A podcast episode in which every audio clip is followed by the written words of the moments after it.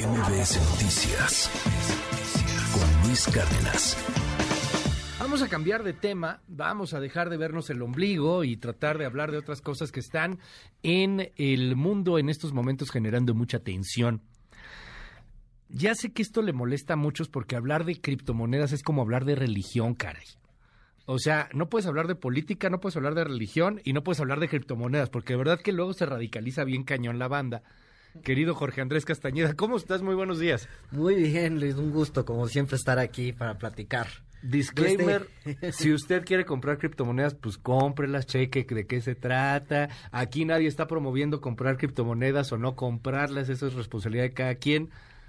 Pero pues va a estar buen inter- bien interesante el tema. Pues bueno, este escándalo de la semana pasada de FTX y, y el y este chavo, pues porque era un chavo, ¿no? El Sam Backman, Sam Backman Fried.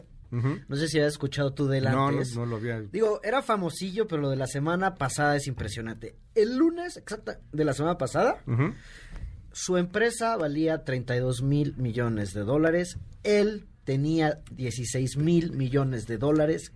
¿Él en según su las cuenta? cuen- en sus cuentas, no. Según las Bueno, en listas de Forbes, acciones. igual, o sea, el señor Slim tampoco tiene 66 mil millones de dólares en su cuenta, ¿no? Sí, claro. Eh, hoy tiene cero. ¿Cómo y debe crees? una lana y en una vez acaba en la cárcel. A ver, tenía 116 mil No, millones de 16 mil Ah, millones. 16 mil millones. De dólares, que A ver, ¿qué- son ¿Cómo se llama? 320 mil millones de pesos. ¿Cómo se llama este, este cuate? Sam Backman Fried. Sam, además tiene nombre así de novela. Sí, y Sam era- Backman. Y le decían el Chavo, ¿qué edad? 30 años. Era el próximo genio de las finanzas, lo Ya, comparaba... ya escucharon ustedes. 30 años tenía Sam y ustedes. ¿Qué están a ver, qué están haciendo? 30 años y ya tenía esta empresa de criptomonedas. No, bueno, Ok, ahorita... ok, vamos a la empresa. Y lo comparaban a JP Morgan, el que salvó a los mercados a principios del siglo XX, Ah, no manches. a Warren Buffett, era el próximo gurú de las finanzas. El niño genio. El niño genio, iba a reinventar todo. Incluso donó para la campaña, que hablamos aquí la semana pasada de las elecciones de Estados Unidos, él le donó al Partido Demócrata 100 millones de dólares. Fue el cuarto donante más grande de todos.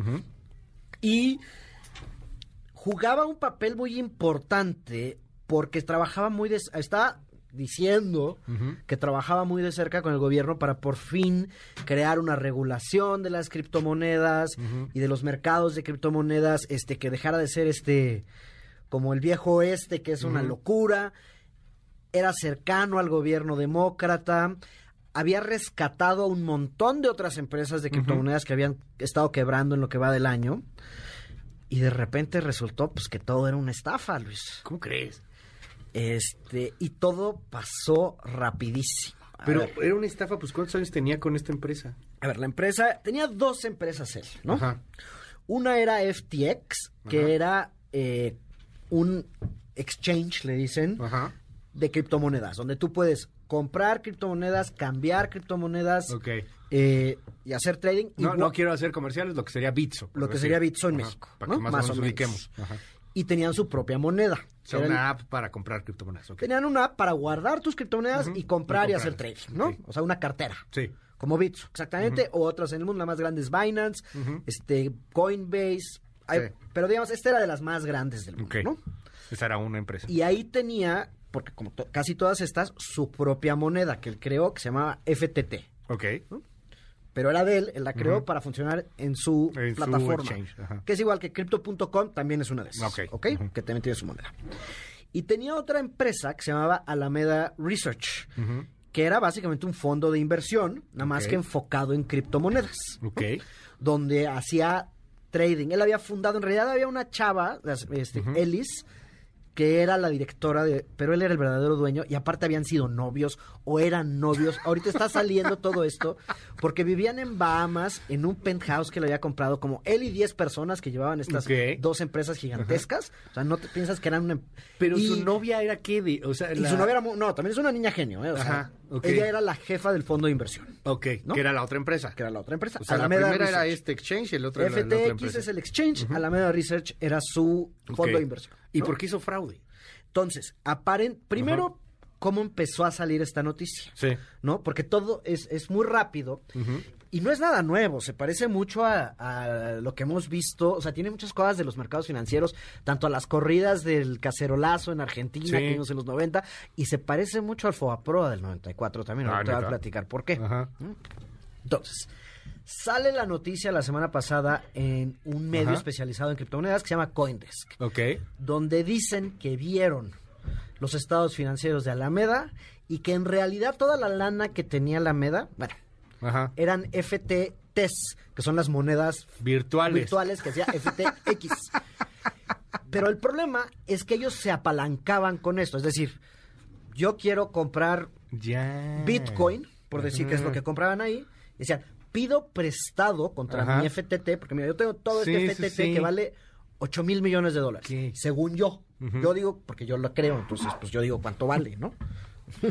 Sí, o sea, yo creo, yo te voy a O prestar. sea, yo, yo soy el banco de mi, yo invento Yo me voy a prestar a mí mismo. No, porque ¿O es dinero que no es de ellos. Ah, bueno, con, lo- con los. con la lana de los de los ahorradores. inversionistas. No, ahorradores. Ya. O sea, Ah, porque estaba en el exchange. estaban en el exchange. Entonces, En la el lana banco del- este, como o en el Bit. Aparentemente, ¿no? Entonces, Ajá. debían un montón de lana Ajá. en Alameda, con la cual estaban apalancadas un montón de inversiones que les había estado yendo mal y mal y mal, porque los mercados financieros globales, Ajá. pero particularmente criptomonedas, llevan un rato muy mal. O sea, de justo hace un año que Bitcoin valía 68 mil dólares, la semana pasada andaba como en 19. ¡Sas! ¿no? Entonces, ellos, y Bitcoin es la más líquida y sólida. Hay unas que se han ido a cero. Ya platicamos aquí del caso de Luna, ¿te acuerdas? Hace, Claro. hace unos meses. O sea, arrastró este asunto todas las criptomonedas. No, todas Cañón, estaban ¿no? cayendo, entonces la gente que le había prestado a Alameda le dice- cada vez le dice, oye, tienes que poner más colateral, Ya. porque yo te presté para que hicieras lo que quieras hacer, pero lo que hiciste ya vale menos. Entonces tú tienes que ponerme más lana de colateral. Y entonces agarró la lana, que era de los ahorradores, por, si consideramos al exchange como un banco, que no es un banco, pero... Algo es- parecidón, o sea, tú guardas ahí tus bitcoins, tus criptos, y utilizó esa lana y la sacó. Ok.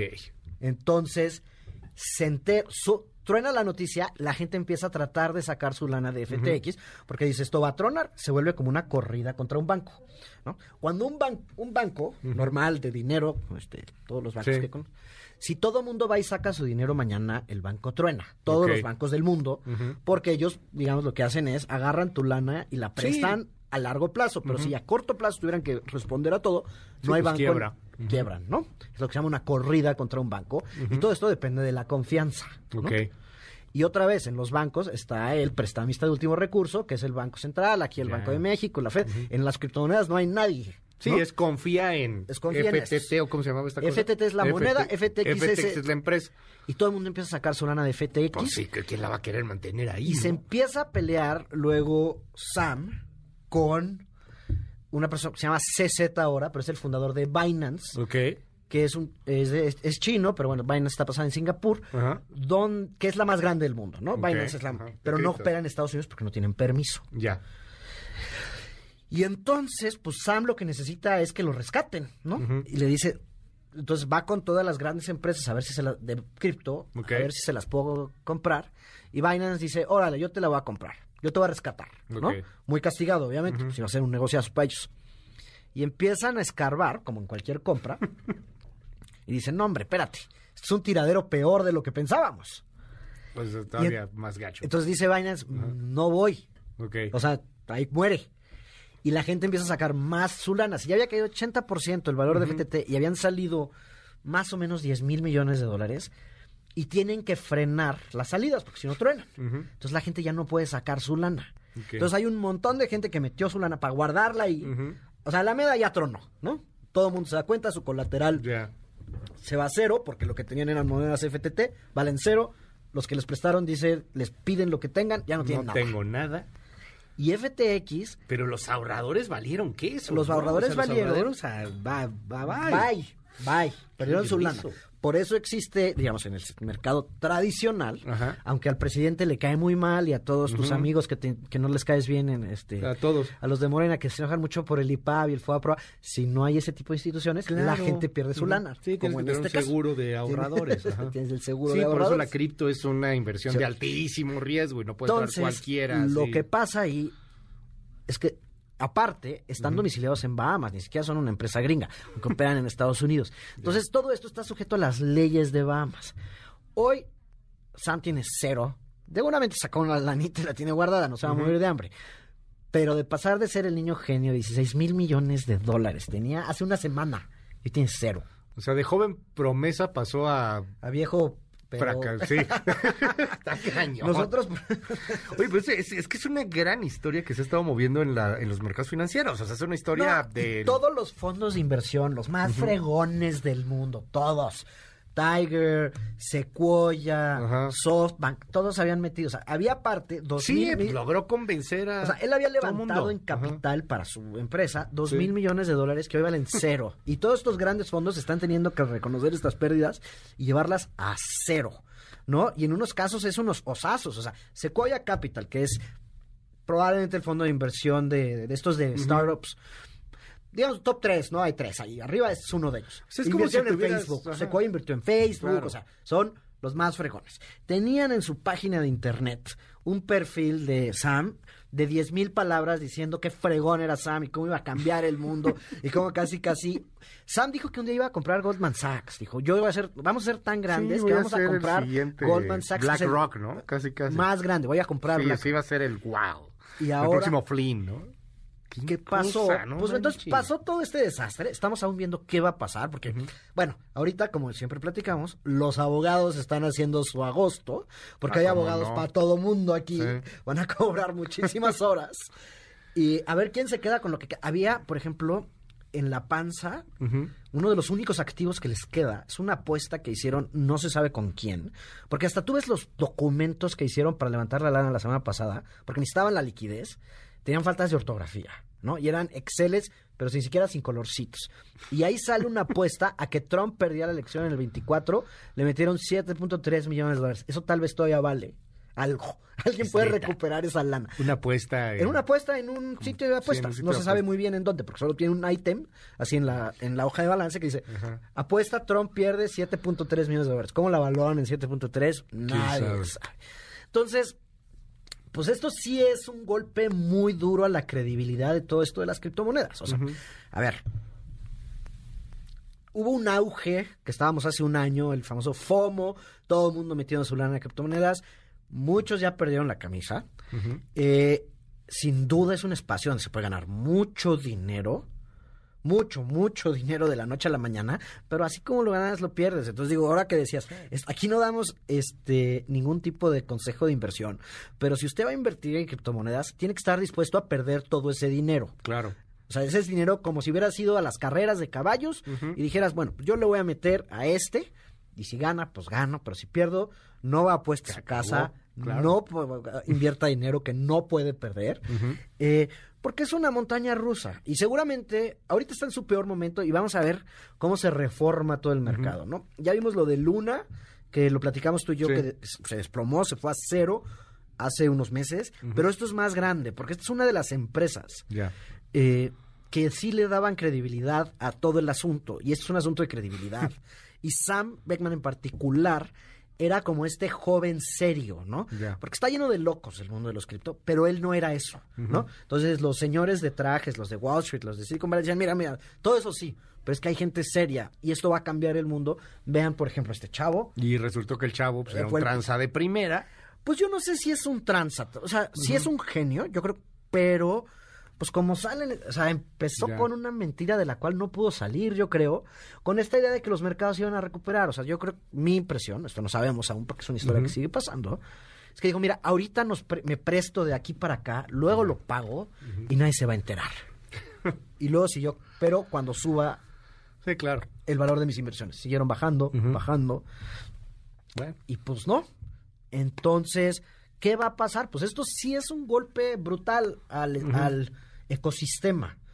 Eh, veamos si sobrevive. O sea, hace un año hablábamos de que "Ah, ahora todo es las criptomonedas, el mundo va a cambiar por las criptomonedas, voy a comprar mi Tesla con Bitcoin. Este. Pero ahorita ya cayó.